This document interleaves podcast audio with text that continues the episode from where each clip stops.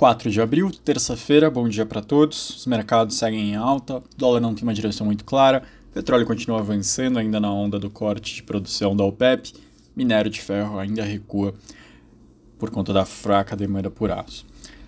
De indicador internacional, PPI da zona do euro mostrou que os preços aos produtores desaceleraram de 15% para 13,2% em fevereiro, comparação anual, em relação a janeiro, queda de 0,5%. Nesse caso, a projeção do mercado era estabilidade, se você tirar os preços de energia, que tendem a ser mais voláteis, o recuou, subiu 0,2 em fevereiro contra janeiro e alta de 10,2 na comparação anual. Aqui no Brasil, de destaque, começa pela Natura, que vendeu a ESOP por 2,5 bilhões de dólares para a L'Oréal, dá mais ou menos 12,8 bilhões de reais. A transação caracteriza um recuo no projeto de internacionalização da Natura, depois de uma década de esforços e reforça agora o foco na América Latina Natura está se reestruturando, vai ajudar bastante a reduzir o endividamento depois de uma sequência de resultados considerados mais fracos pelo mercado. O índice FIP-ZAP+, mostrou que em 12 meses até fevereiro, o valor pedido para novas locações subiu 17,05 em média em 25 cidades. É a maior alta de valor de locação residencial acumulado em 12 meses em mais de 11 anos. Em dezembro de 2011, a variação tinha sido 17,30. A explicação das FIPZAP foi que a disparada dos juros básicos da economia aumentou bastante a taxa de financiamento imobiliário, que tornaram a compra de casa um projeto mais inviável. Um destaque interessante do Datafolha mostrou que 23% dos brasileiros ainda dizem que a comida é insuficiente, o que é, é o menor desde que eles começaram a perguntar das, na série em maio de 2021.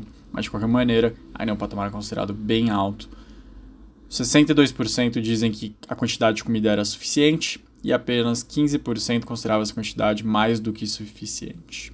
Segundo a Datafolha, a falta de alimentos ocorre mais entre as mulheres, 27%, moradores do Nordeste, 30%, votaram em Lula, 27% e beneficiários do Bolsa Família, 23%. Um destaque do valor econômico mostrou que dobrou o número de empresas com prejuízo no, no Ibovespa em 2022, considerando o quarto trimestre de 2022 contra o mesmo período de 2021. Passou de 8 para 22, considerando 84 empresas se forem consideradas instituições financeiras.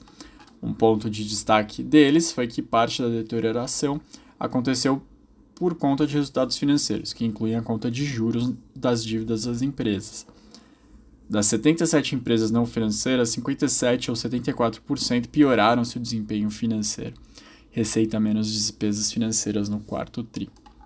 E ainda um assunto um pouco parecido, agora indo mais especificamente nas instituições financeiras, o número de agências bancárias já é o menor desde 2010.